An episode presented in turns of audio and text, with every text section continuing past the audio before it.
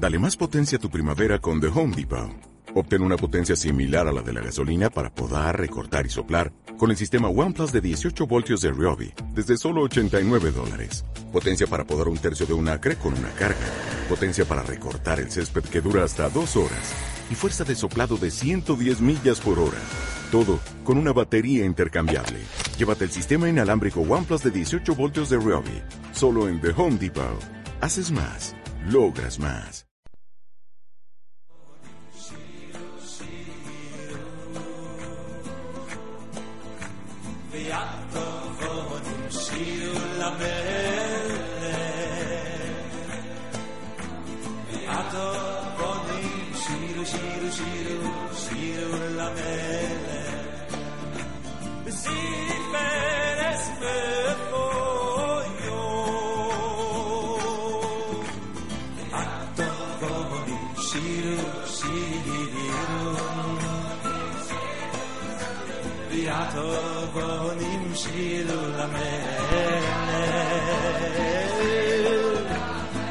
تو کنیم شیر شیر شیر و شیر و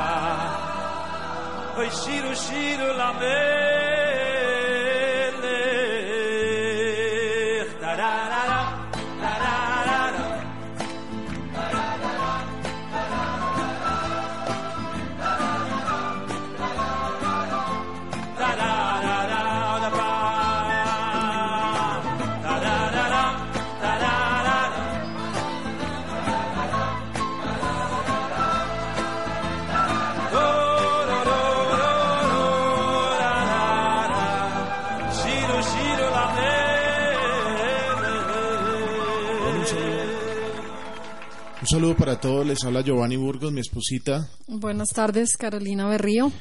Hoy en Cápsula Profética presentamos disculpas, eh, llegamos un poquito tarde, el tráfico de esta ciudad y también calculamos un poco em, más tarde de lo habitual para salir de casa y, y- y el tráfico estaba imposible. Bueno, esperamos que en este tiempo que nos queda podamos compartir el mensaje que traemos para el día de hoy. Hoy, julio 7 del 2017, interesante. Un amigo me decía 7 de julio, 7 del 2017 y fecha hebrea 13 de Tamuz del 5777. Ya ve- venimos escuchando el programa, la programación desde esta mañana con el invitado especial, con la música que nos coloca el equipo acá de, de, de audiovisuales, Marito, Moshe, Santiago, bueno, Moshe no es de audiovisuales, él está ahí apoyando to- de todo. Eh, la gran programación que tenemos y Mateo dando su testimonio y, escuchándolo cómo llegó acá a, a Jovel y de la manera como el Señor lo ha bendecido, un hombre que ahora se lee, se para a leer Torah en hebreo junto con otros, ¿no? El mismo Moshe que están ahí como en una en una en un reto, no una competencia, un reto de, de aprender cada día más y más y más Torah y escuchando también el testimonio de del pastor eh, Julio César Calderón en, en la ciudad de Greensboro, en North Carolina. Eh, complementamos eh, y terminamos con la porción, nuestra porción con Dudu y ahora nosotros ha sido de gran bendición esta mañana escuchar toda la programación de, de Jovel Radio y queremos continuar, no sin antes pues entregarle este tiempo a manos del Señor y que sea Él que nos guíe en el, el en este episodio que lo hemos titulado eh, ¿Cómo lo hemos titulado? Perdón, yo te envié el, título del... yo te envié el título. Ya les digo cómo es el título, porque tiene que ser el mismo título que va a quedar en la plataforma del, del podcast, que ya se lo envié a Marito. Y eh, entonces oremos para que el Señor nos guíe. Padre, te damos gracias, Señor, en este tiempo. Te bendecimos, Señor. Gracias por este día, Señor, que nos permites llegar, Señor. Ya casi Shabbat, donde descansamos, Señor, de todos los afanes de esta semana, Señor, te entregamos a ti eh, este día de reposo, Señor, que tú creaste, Señor, para el beneficio de nosotros, Señor, y, y que es nuestro mayor anhelo llegar, Señor. Gracias por todas las bendiciones que hemos recibido durante la semana. Gracias por la provisión, gracias por tu palabra, por nuestro Mesías Yeshua. Gracias, Señor, por la comunidad Joel, el pastor Raúl Rubio, Señor, por nuestro Moret Dudu, Señor, y todas las personas que sirven en los diferentes ministerios, Señor, y que completan, Señor, este gran equipo de trabajo, Señor, acá en esta comunidad tan bella que se llama Joel. Te pido que nos bendiga, Señor, en este tiempo, y que uses nuestra boca para bendecir a otros. En el nombre de Yeshua, amén. Amén. Bueno, pues debido al tiempo, obviamente se nos acortó eh, el, programa.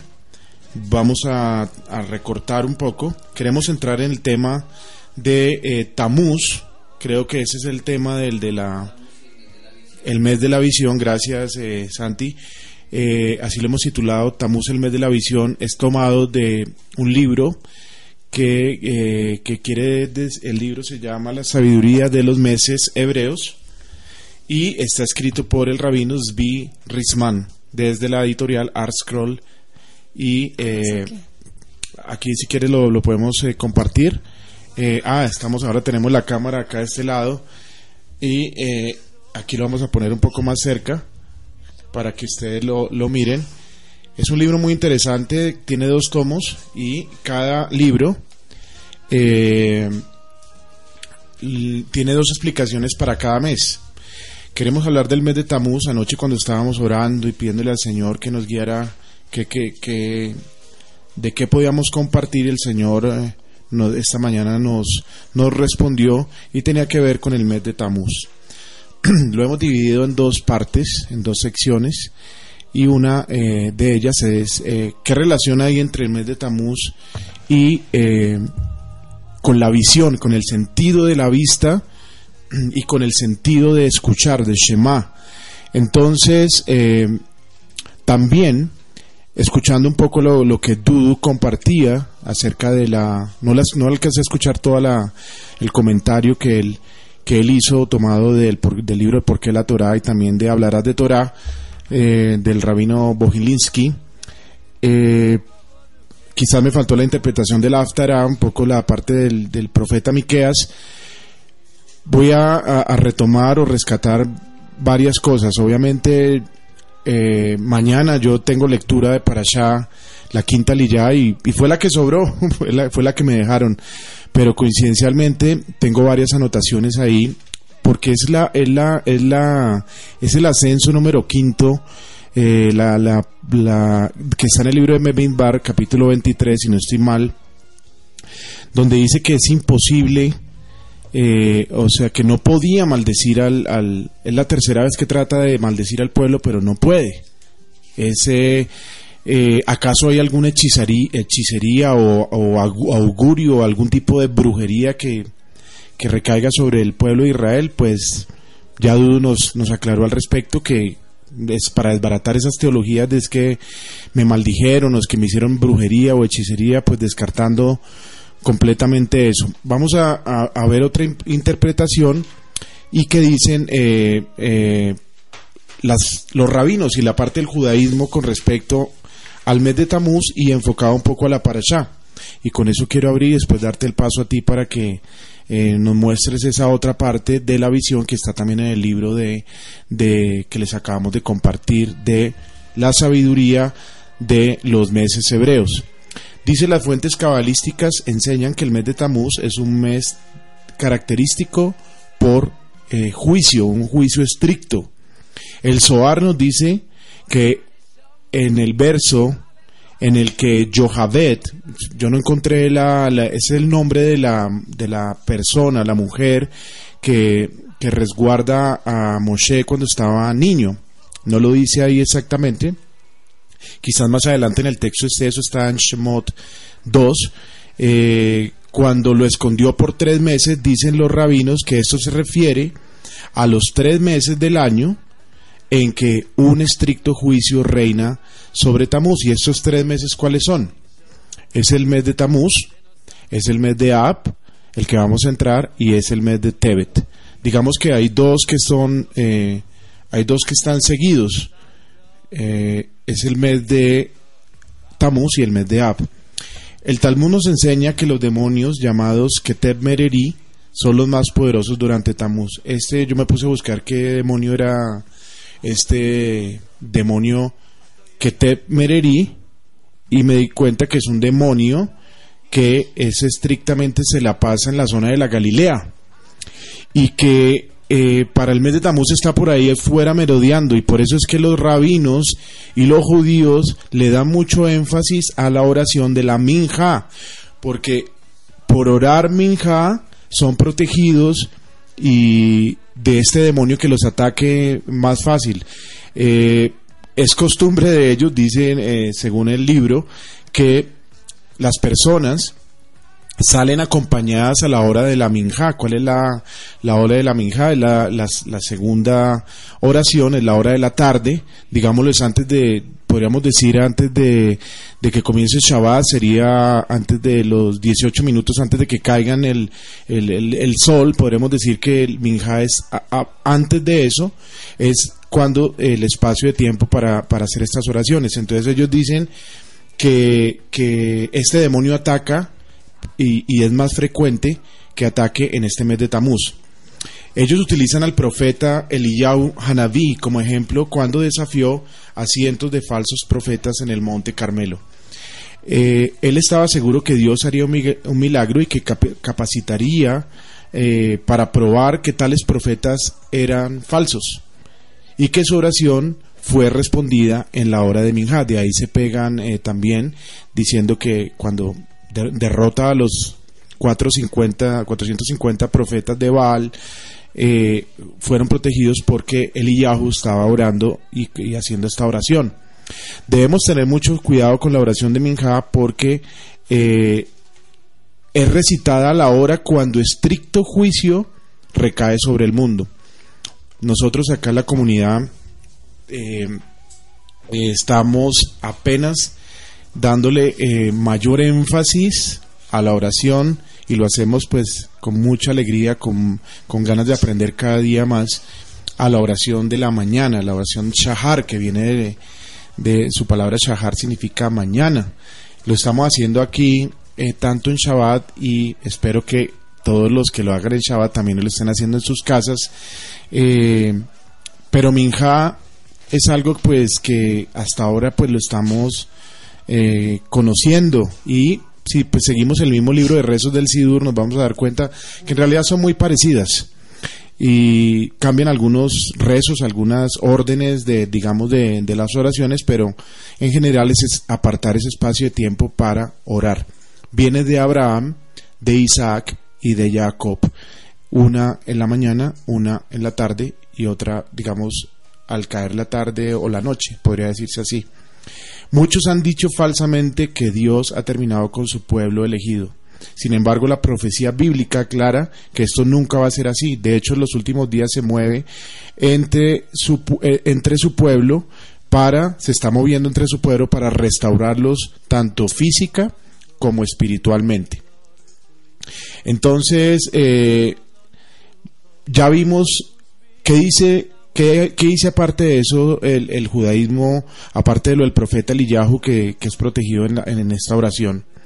Veamos otra característica del mes de Tamuz. El Benei Yizakar cita, el Benei Yizakar es un, rabino, eh, que cita en el libro del Sefer Yetzira, que es el libro de la formación, que se dice fue escrito por Abraham probablemente, dice lo siguiente, Hashem coronó la letra Het a través de la vista, en Tamuz, y la letra Tet a través del oído, Shema. Entonces las letras Het y Tet reinan durante los meses de Tamuz y Av, como nos da la pista en el verso de eh, en esta palabra en hebreo que dice Gete Jata Jerusalén. Jerusalén pecó grandemente, es que está en el libro de Lamentaciones de Hija 1.8. Es decir, en este mes es un mes eh, y no le que pues no sé si adelante vamos a, a, tener el espacio de compartir un poco sobre la fecha del 17 de Tamuz, que es la fecha más relevante de, dentro del pueblo, eh, digamos eh, en cuanto a tragedia, que, que y, y, se unificó la fecha del 17 de Tamuz, ¿por qué? Porque cuando para unificar las dos tragedias del primero y del segundo templo, la fecha se unifica el 17 de Tamuz cuando eh, las murallas de Jerusalén son eh, destruidas o tumbadas. Y más adelante, para terminar, ya el 9 de Ab, cuando se completan las tres semanas y la gran tragedia de la destrucción del templo. Más adelante, el Sefer Yetzirah nos dice: el sentido de la, de la vista corresponde al mes de Tamuz y el sentido de escuchar corresponde al mes de Ab. Si vemos el orden de las tribus de Israel cuando estaban acampando en relación a los meses del año, encontramos que Yehudá, Yisakar y Zbulón, las tres que iban adelante corresponden a los meses de Nisan, Oavib, Iyar y Sivan. Si vamos al siguiente grupo de tribus, vemos que Rejuven, correspondiente a Tamuz, es el mes de la visión. Es por eso que Lea le puso por nombre Rubén. Y si vamos a la Torá, vemos en, en, en, eh, le puso por nombre Rubén en relación con la visión o con la vista. Eso está en Bereshit 29:32.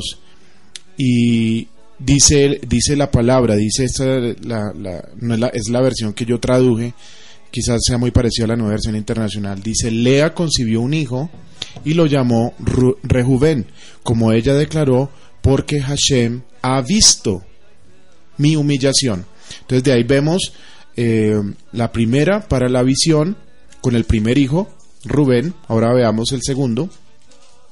El siguiente mes, Ab, corresponde al de escuchar y a la tribu de Simeón. Sin duda, Lea lo llamó Simeón en alusión a escuchar. Lea volvió a quedar embarazada, ese es el siguiente versículo, es el 33 de Bereshit eh, 29-33. Lea volvió a quedar embarazada y dio a luz a otro hijo, al que llamó Shmeón porque dijo, llegó a oídos del Señor que no soy amada y por eso me dio también este hijo. Entonces vemos ahí los dos sentidos, tanto el de la vista como el de el oír, el del oído, a través de los dos hijos de Lea, tanto Rubén como Shmeón. También el nombre Rubén comienza con la letra Resh, de la misma manera como comienza el sentido de la vista esa es la traducción para sentido de la vista, no vista, ¿no? Reía. Y el nombre Shimeón comienza con la letra Shin, como comienza el sentido de escuchar, que es Shemia. Entonces ahí también lo podemos corroborar aún más, que están totalmente ligados los dos hijos con el sentido de la vista, de escuchar, con el eh, en relación al mes de Tamuz. Encontramos eh, los correspondientes entre cada uno de estos dos meses y los sentidos de la vista y del oído en otras instancias, o sea, los correspondientes eh, en, otro lugar, en otro lugar, en un Gizra en otra parte de la Torah eh, o de la Tanakh, y es con los Meraglim, con los espías. Eso es para Shah Shlach. Eh, dice, llegaron primero a Israel los Meraglim durante el mes de Tamuz y se gastaron un mes completo en su misión. Mientras estuvieron allá pecaron a través de su visión. Todo lo que vieron lo percibieron negativamente. Cuando regresaron al desierto para dar el reporte a Clar Israel, al, pueblo de Israel, el 8 de Ab, el resto de la nación pecó a través de escuchar y permitir y aceptar ese reporte de las espías. Ahí están los dos sentidos tanto los espías por, por mirar negativamente y el pueblo por recibir o escuchar la shonjara de los espías, digámoslo así, y decir, no, no, no, no, no, un momentico, haberles dicho, no, ustedes no me, no me vengan a traer ese reporte ni nada. Entonces están los dos sentidos también ahí en la, en esa porción de la Torah. ¿Qué dice Ramban? No Ramban Nachmanides, es terminación en N. Nos dice que la Torah, que la Torah lista o enumera a los espías en su orden de grandeza. Eso está en números 13.4. El representante de Rubén es listado primero y el de Shimeón segundo, cuando está la lista de los, de los espías. Claramente el representante de Rubén fue el más influyente en esta histórica perversión del poder de la visión. Una indicación de su grandeza es que Caleb es el tercero en la lista y Yehoshua es el quinto. La parasha Korach es más comúnmente leída durante el mes de Tamuz. Como lo explican los sabios, Korach fue un hombre brillante. ¿Qué vio él que lo influenció para iniciar esta rebelión en contra de Moshe? Acuérdense que venimos viendo estas parashas del mes de Tamuz que por lo general se leen, que son eh, Shelach, estamos viendo Korach, Hukat y ahora tenemos Balak. Son por lo general las parashas que se leen y que están totalmente ligadas, que se leen en el mes de Tamuz y que están totalmente ligadas a la visión. Entonces, ¿qué vio él que lo influenció? ¿Qué, qué vio el Korach que lo influenció tanto para iniciar esta rebelión en contra de Moshe? Dice, sus ojos los traicionaron y lo llevaron por el mal camino porque él vio, eso me pareció muy interesante, él vio como hacia el futuro, que su descendiente iba a ser el profeta Shmuel y que sería igual a Moshe y a Aarón juntos. Entonces, ¿qué dijo él? Él dijo, ah, bueno, si Shmuel va a venir de mi descendencia, entonces él dijo, pues eh, si, si, su descendencia es, va a ser destinada a ser tan grande, porque él logró ver hacia el futuro, entonces claramente voy a poder prevalecer contra Moshe y contra Aarón y por eso se rebeló. Él hizo como dijo, ah, bueno, si, si ya va a llegar Shmuel por de mi descendencia, quiere decir que yo los voy a derrotar ahorita, o me voy a rebelar y voy a tener, eh, voy a prevalecer, digámoslo así. Vemos claramente el sentido de la vista en, los cuatro, en las cuatro parashot que se leen comúnmente en el mes de Tamuz, Shelach, Korach, Hukat, Balak. Pero vemos un aspecto de la parashá para esta semana en, en la semana de Korach. No para esta semana, no para esta parashá de esta semana, porque es Balak, sino para la semana de Korach. La Torah nos dice Ah, perdón, sí estamos hablando de Balak, pero es que escribí acá mal. La Torah nos dice que Balak, el hijo de Zippor, ya como nos dijo el, el, rey de Moab, vio todo lo que Israel había hecho con los amoritas. Eso está en Bemidbar 22.2. Los Hazal, los sabios, comentan, es mejor que el malvado sea ciego porque sus ojos traen maldad al mundo. Los sabios enseñan que Bilán contaminó su visión a tal punto que no pudo profetizar. Para que él pudiera recibir las visiones proféticas en beneficio del pueblo de Israel, Hashem le cegó uno de sus ojos para que él tuviera un ojo no contaminado. Bilam nunca realmente entendió lo que Hashem quería de él y trató vez tras vez de hacerle daño al pueblo de Israel echando un mal de ojo sobre ellos. Si ustedes leen Benidbar 24.2, ahí van a ver que él dice que alzó la vista. De ahí viene ese mal de ojo es lo que nosotros llamamos maldecir o una brujería o, o, ya lo que, lo que venimos hablando, maldecir o tratar de hacerle daño a través de una oración o de un brujo, una, una hechicería o cualquier tipo de, de cosas en contra del pueblo de Israel. Y para resumir, las lecciones de estas cuatro parashot apuntan al mismo concepto. La vista puede ser usada para bien una muy buena elevación e-, espiritual podemos obtener a través de ella, pero también puede ser usada para mal, llevando a una persona al abismo y a la depravación. La Mishnah, que eso está en, el Pirkei Avot, dice, la resume de la siguiente manera, y eso lo tenía también en, otro texto. Aquellos que tienen un Ain Tová, un buen ojo, son discípulos de Abraham, Avinu, su vista los puede llevar a la grandeza. Aquellos que tienen un Ain Ra'a, Ra, tienen un mal de ojo, están dentro de los discípulos de Bilam, quien su vida como profeta fue desechada entre la maldad y la inmoralidad sexual. Porque realmente eh, hay unos textos tanto en revelaciones como en Pedro, eh, en Judas, que hablan de Balaam, porque de Bilam, le dieron tanta importancia y por qué. Así que en el siguiente segmento vamos a, mirar eso con mayor detalle y, dejarte también para tú para que compartas eh, la parte que, que el Señor te mostró. Vamos a una pausa y ya regresamos en el segundo segmento de Cápsula Profética.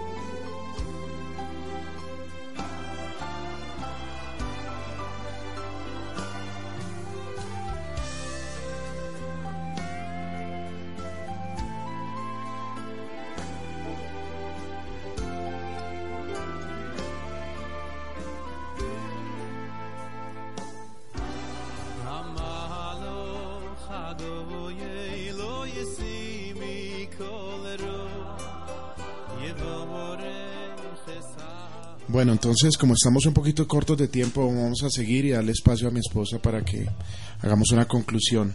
Creo que nos quedan 15 minutos aproximadamente.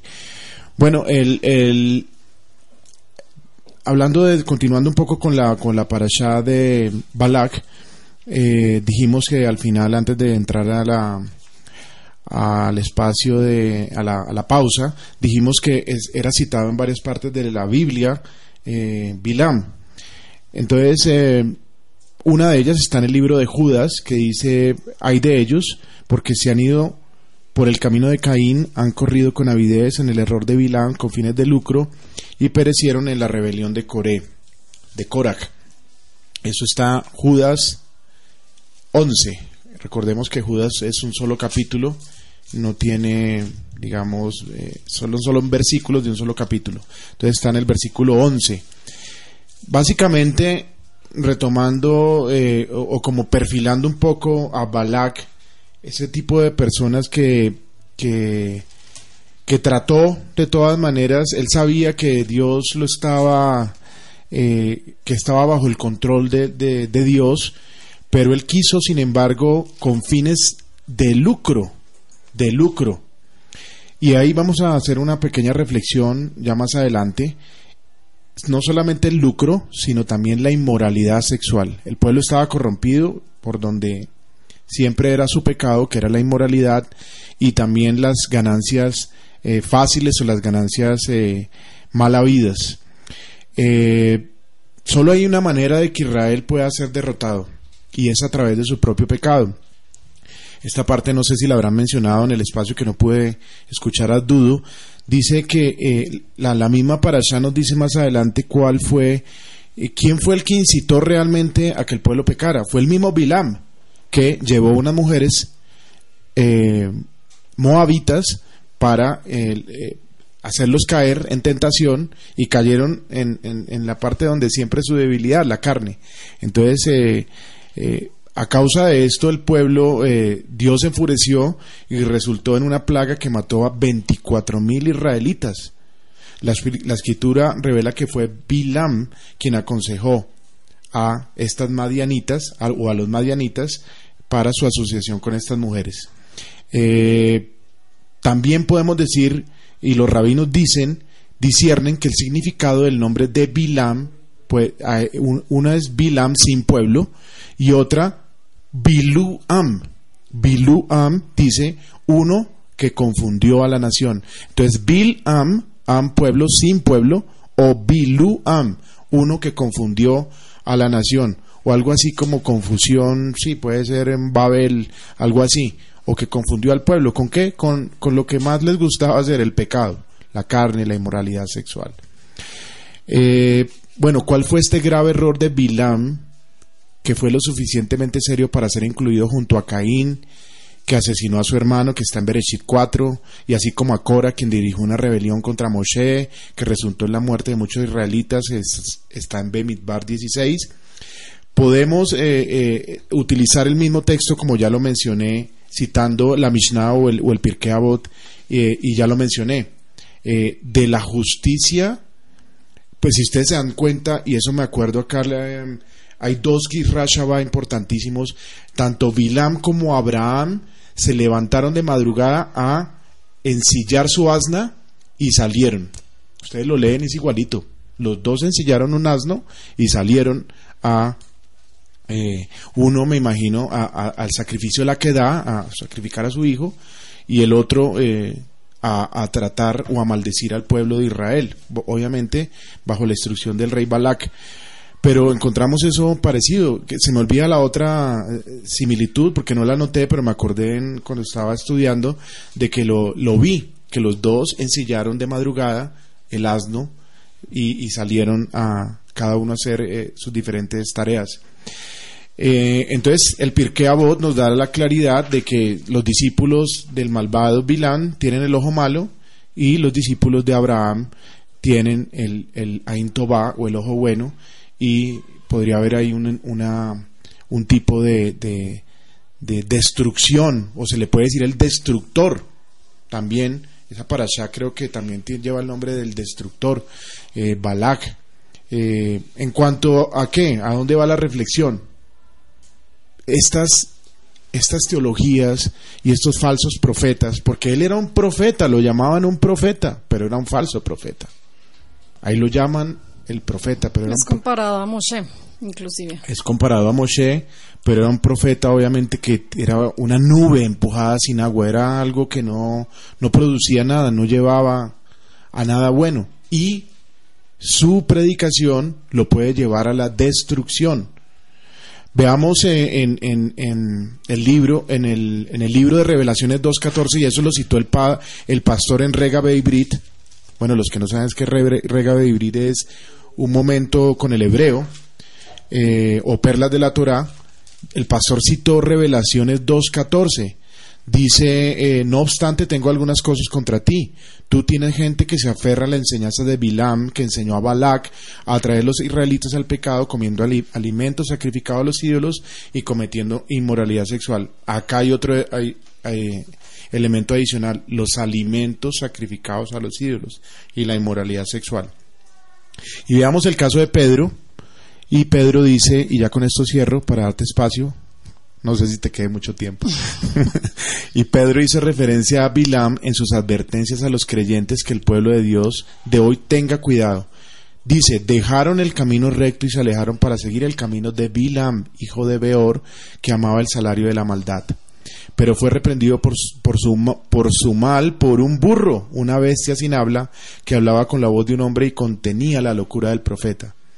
Estos hombres son manantiales sin agua y, neblinas conducidas por una tormenta. La oscuridad más negra está reservada para ellos, porque dicen palabras vanas y jactanciosas y apelando a los deseos lujuriosos de la naturaleza humana pecaminosa, atraen a las personas que simplemente están escapando de los que quieren vivir en, el, en el error. Y me recuerdo esta semana que me mandaron una fotografía de esta gran reunión ecuménica que tuvo lugar acá, en, creo que en la biblioteca Virgilio Barco, de líderes religiosos, ecumenistas, sincretistas, reuniéndose allí, haciendo exactamente lo que está diciendo acá el texto de Segunda de Pedro 2, 15 al 18. Son nubes empujadas sin agua y está reservada la más, la más oscuridad, Hoshet, oscuridad para ellos por estar guiando a, los, a sus feligreses, a sus creyentes, a la mentira y al error, tal cual como lo estaba haciendo Bilam. Entonces, eh, algunos dentro de la iglesia cristiana no solo se asocian, sino que también apoyan financieramente a personas, caridades y causas con una agenda anti-israelita y antisemita. Desde el ejemplo de Balak y Bilam podemos ver que son arrastrados a despreciar a Israel y eso es un camino muy peligroso. Y los burros parecen que les están hablando en estos días, pero parecen no escuchar. Muchos han dicho falsamente que Dios ha terminado con su pueblo. Sin embargo, la profecía bíblica afirma claramente que esto nunca será así. De hecho, en los últimos días, su pueblo será restaurado y lo estamos viendo. Cómo están llegando, hace la, la semana anterior llegaron dos mil judíos de Estados Unidos a, Israel y una gran fiesta y algarabía. Hoy, al día de hoy, 7 de julio del 2017, la UNESCO, las naciones satánicas, como lo quiera usted llamar, esta grosería de entidad, UNESCO, UNESCO, UNASCO, sí, perdón, es que es la misma raíz, eso es la misma raíz, UNASCO, declaró a Hebrón como patrimonio palestino, la cueva de Abraham, Isaac y Jacob. No se quedaron contentos con lo que pasó la semana pasada con el cótel y con el monte del templo, ahora es Hebrón. ¿Será que no estamos viviendo los últimos tiempos? Yeshua viene pronto. Mi amor, sigue por favor.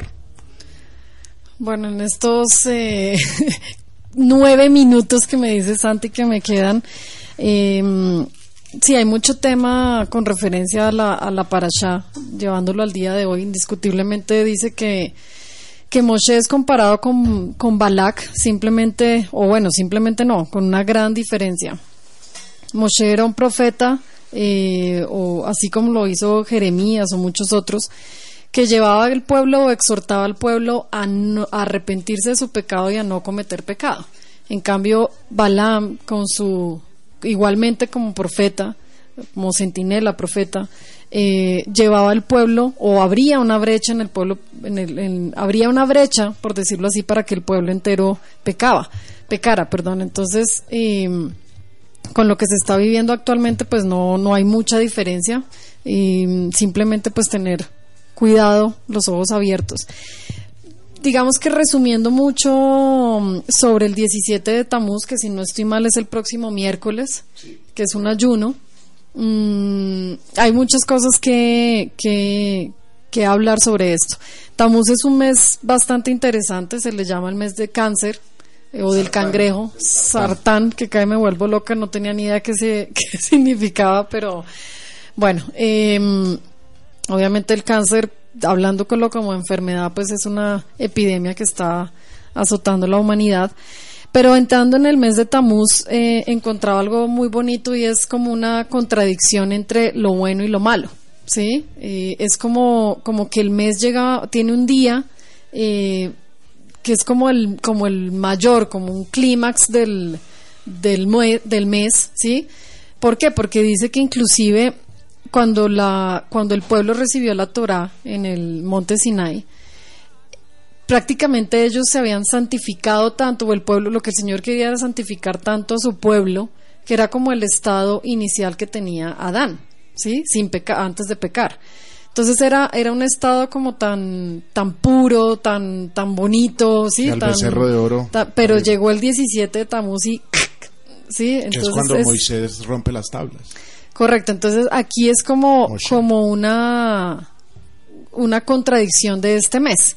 Inclusive el 17, para los que les gusta la gematría, eh, le, es tof, es decir, bueno el 17. A la gematría de la, palabra bueno, que stop Es, igual a 17. Entonces uno dice, bueno, pero si el 17 pasó esto y el desayuno, el 17 es un día que se, de, de Tamuz que se, que se conmemora, digamos, algo como triste, como un lamento, un trágico, como así que la gematría es bueno? Pues precisamente es porque como que ese día empieza un, un declive de la humanidad, es como si hubiéramos, como si hubiéramos vuelto al pecado de Adán.